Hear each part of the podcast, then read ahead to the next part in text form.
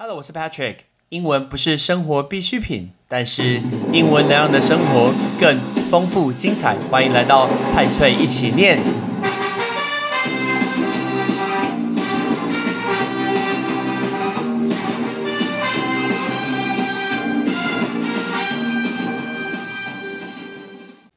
不知道大家有没有收听八十八集？补习班老师不是这么简单的一个工作。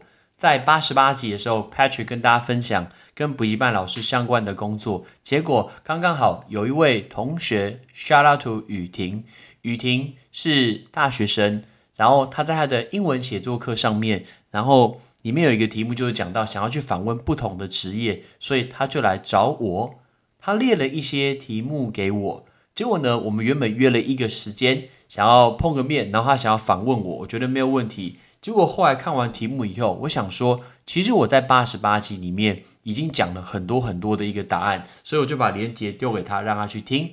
结果听完以后，雨婷就回我说：“老师，我跟同学讨论过，觉得老师这一集就是八十八集，有回答到我们大部分的问题。可是我们想要再追加三个问题，看老师可不可以录音给我们。那我觉得刚好也是帮我八十八集额外来一个第二集。第一个问题，他提到说。”担任语言补习班的老师的优势与所遇到的挑战，但是以语言补习班来说，我觉得第一个要先去分析，到底自己面对的对象到底是谁？你面对的是儿童美语。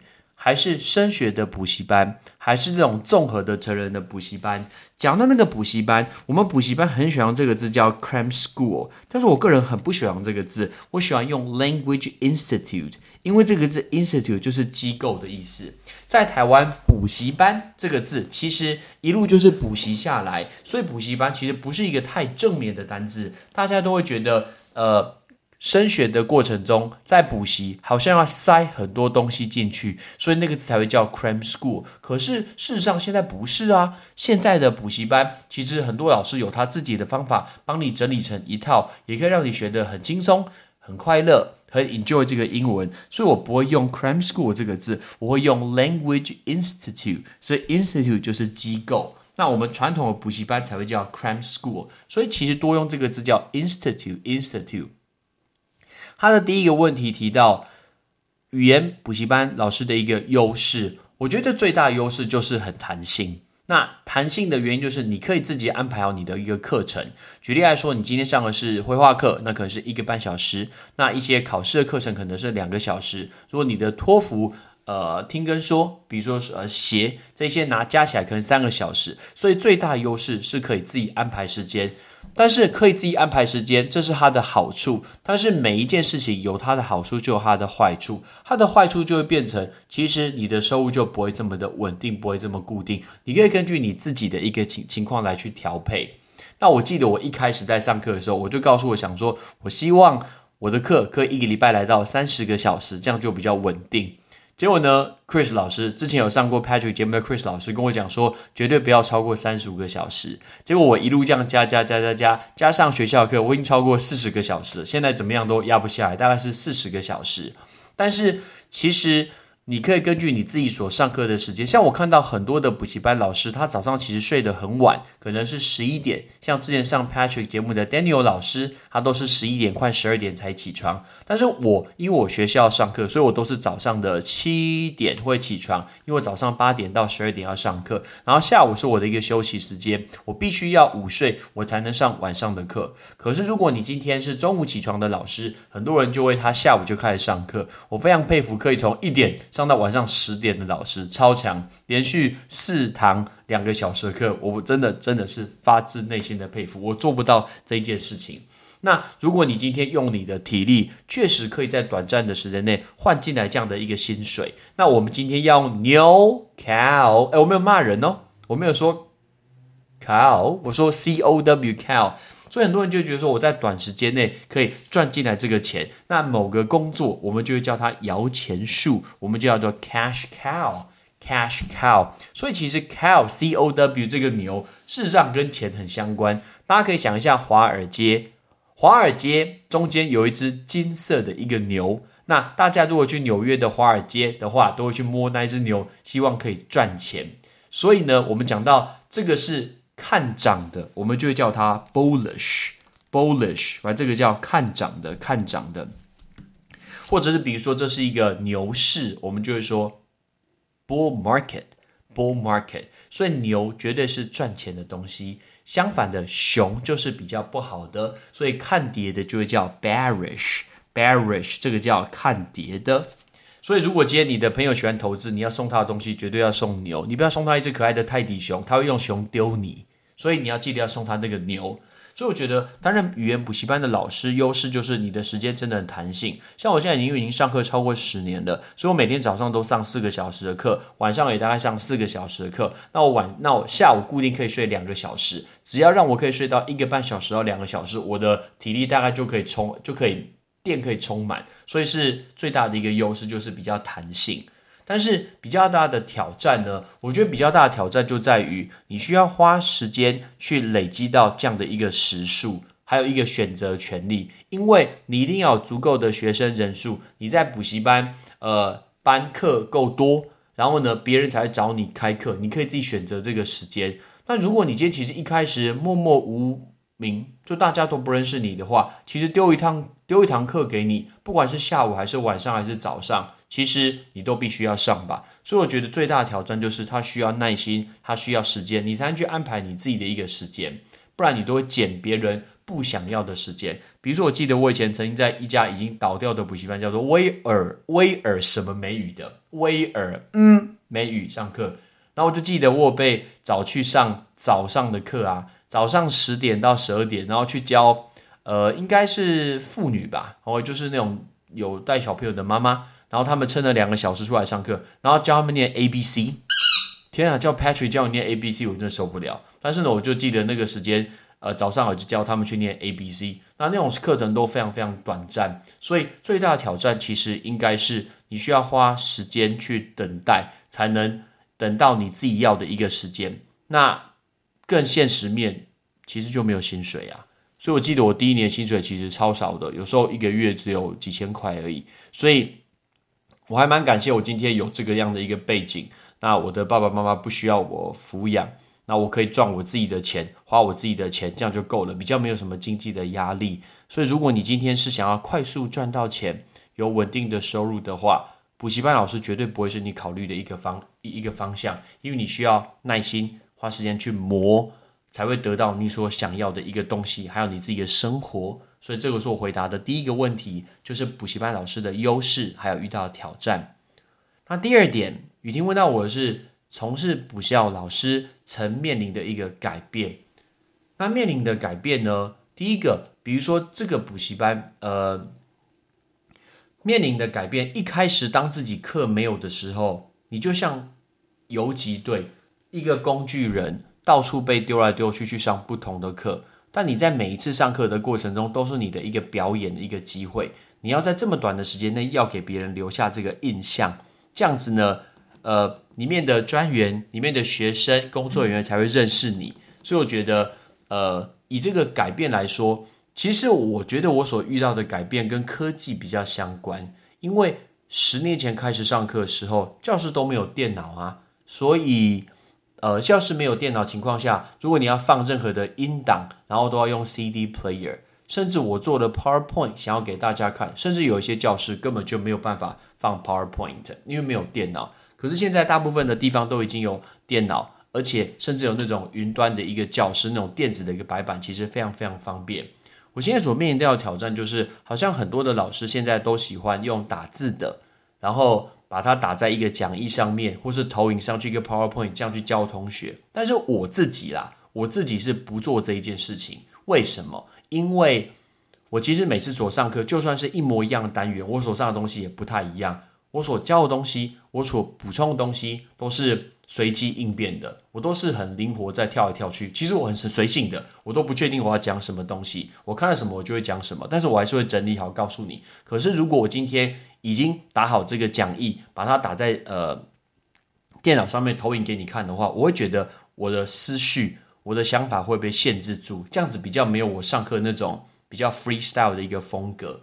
再来，我觉得手写的字还是比较有温度，所以我会觉得，虽然我字也没有很好看，我中文很像小孩子，但是呢，我的英文应该算写的还算蛮好看的吧。所以呢，我觉得手写的字还是比较温度，然后那个速度还比较抄。不然大家都看着电脑。看着荧幕在抄打出来的单字，这一点毕竟不是我现在的模式，所以我所现在面遇到改变就是，好像越来越多会需要用电脑、用手机的东西。那再来，因为现在大家手机太方便了，所以大部分的同学，呃，上课会一直用的手机。那用手机情况下，其实我不知道他是在上课、在抄笔记、在看题目，还是在看 Instagram。我其实不知道，或者在看棒球，其实我不知道。但这件事情。需要让自己去调整一个心情，因为有时候难免会影响到自己。因为毕竟他今天一直在看手机，他没有看书。你知道现在其实很多同学都不用课本的，大部分的同学都会直接把课本拍一拍，然后看着那个手机。但我觉得更聪明的同学现在会用平板来去拍。那平板拍的话，然后他做笔记坐在平板上面，我觉得这样比较好，因为。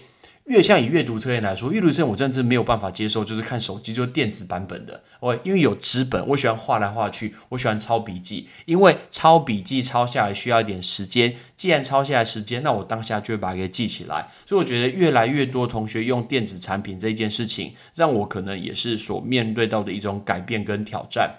而且还有人上课也一边带着 AirPod，我根本不知道他到底听不听得到我上课，我真的不知道，因为科技现在真的太发达了。还有，因为科技现在太发达的原因，所以你今天不管是讲错什么东西，其实很多同学他在用抄笔记的时候，他就直接用打字的，然后打字就会发现说，哎，这个老师拼错了，难免老师一定会拼错。拜托，老师是人呢，老师当然会拼错啊。所以老师今天拼错的情况下，那你的电脑、你的手机马上就会显示。那如果有同学就会跟你说，所以这个是我会遇到，就是老师要特别的小心，不能犯错，因为现在科技就在跟着跑。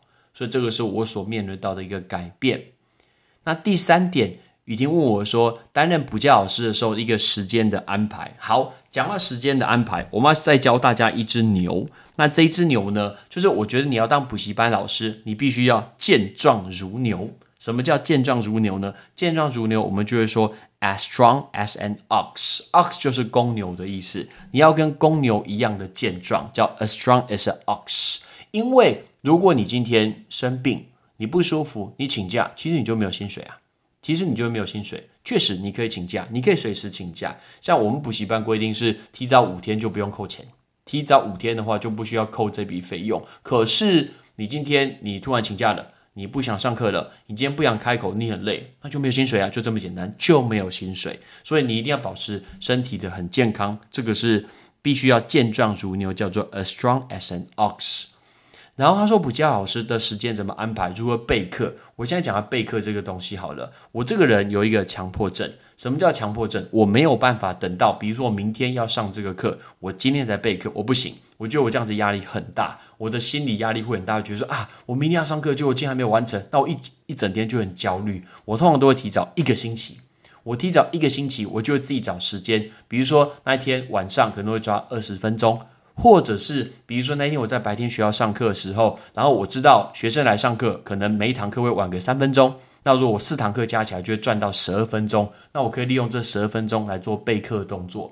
那或者是比如说学校刚好断考，那断考的时候会有自习课，那自习课我就会把我的一个资料，把我的一个教材带去学校写题目，然后来去做一个备课。所以我会抓住我的上班时间来去做备课。还有，我很喜欢平日的早上，呃，抱歉，是周末早上很早起床，很喜欢去咖啡厅，去路易莎或去星巴克，然后安静的喝杯咖啡，吃个早餐，来去备课，可以备个两三个小时的课，然后我可以顺便听一些 podcast，所以这个是我的一个备课的模式。我备课通常不会只备一轮，因为我觉得一轮不够熟悉，这样讲给同学听也不够顺，所以我也不会留到最后，所以我从来没有过，比如说。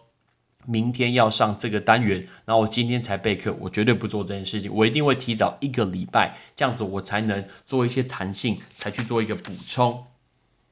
那再来，另外一个是说，呃，如何可以自我的精进？其实我觉得自我精进不见得是补习班老师，就是任何工作其实都会啊。那我觉得自我精进的概念最重要就在于一定要可以讲新的东西出来，就像这也是我现在 podcast 所遇到的问题。一个人讲 p o c k e t 其实真的很难。我现在已经讲超过一年，我不知道我还可以讲多久。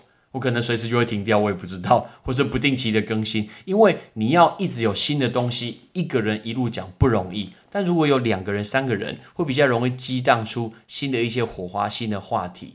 但是呢，我现在没有时间去找第二个主持人，或者去特别找谁来上我的节目，真抱歉，真的真的没有时间，所以我只能想办法自己去讲。那自我精进，你就要去阅读很多不同的东西。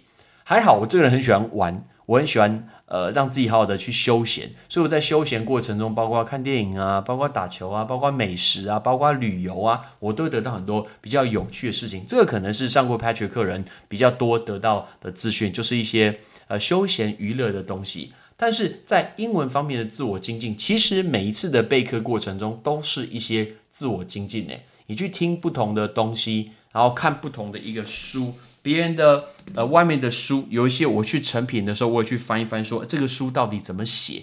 那有没有人有不同的方式去教这个单字，或者是教这个内容？这个都是一些自我精进的。但不管怎么样，你都要去挑战不同的东西。其实我们讲的东西叫做 comfort zone，对不对？comfort zone 叫做舒适圈。其实我一直很不喜欢待在我的上课的一个舒适圈。那我想要去挑战一些新的一些领域，可是。很现实面就是，我今天如果要挑战新的领域的话，比如说你要我教托福啊，你要我教雅思，我确实没有考过雅思，我以前有考过托福，我确实可以教这个东西。但重点是，你要我放掉其他课啊，你要我把我原本现在的课放掉，这就是个问题。我现在课同学应该算呃人数还累积的蛮多的，也蛮稳定的，所以我如何可以放掉这个，这是个问题。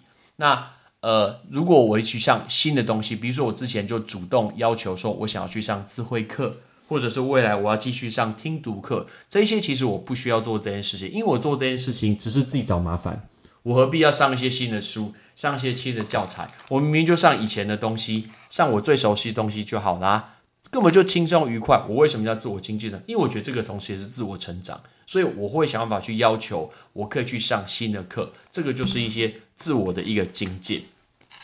那因为你在备课的过程中，你都会想要呃去学到新的一些单字啊，新的一些内容，甚至新的知识。我觉得这个是一个很棒的事情。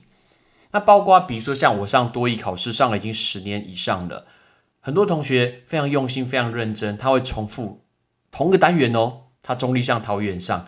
我在同一个礼拜中立桃园台北，我都会看到同样同学，觉得说这个同学太认真了。当我看到这么认真的同学，我绝对不能上一样的东西，这样会让他失望。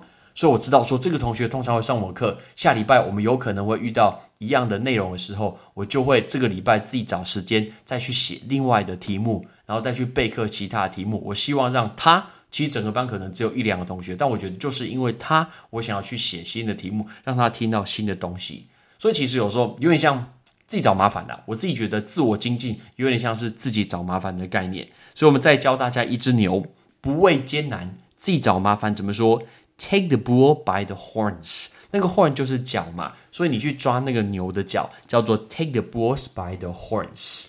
OK，所以我今天用这三个问题来去完成今天的节目。所以包括补习班老师的优势跟挑战，还有。补习班老师面对的一个改变，还有如何备课跟自我的精进。那我们今天同时来复习，今天我们教大家所有的东西，包括补习班语言中心，还有摇钱树，还有看涨的市场，看跌的市场，健壮如牛跟不畏艰难。Ready？语言补习班中心，Language Institute，Language Institute。摇钱树，cash cow，cash cow，看涨的，bullish，bullish，看跌的，bearish，bearish，健壮如牛，as strong as an ox，as strong as an ox，不畏艰难，take the bull by the horns Take the bull by the horns。听说今年是牛年，没错吧？请问牛真的有比较固执吗？I don't know。那如果金牛座配上牛呢？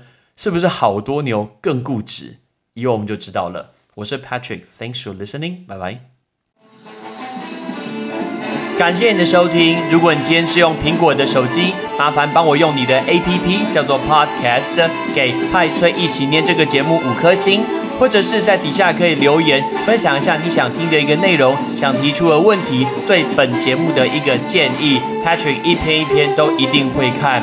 还有，帮我把这个节目分享出去给你的亲朋好友，让更多人可以一起听到有趣学英文的一个方式。OK，I'm Patrick，拜拜。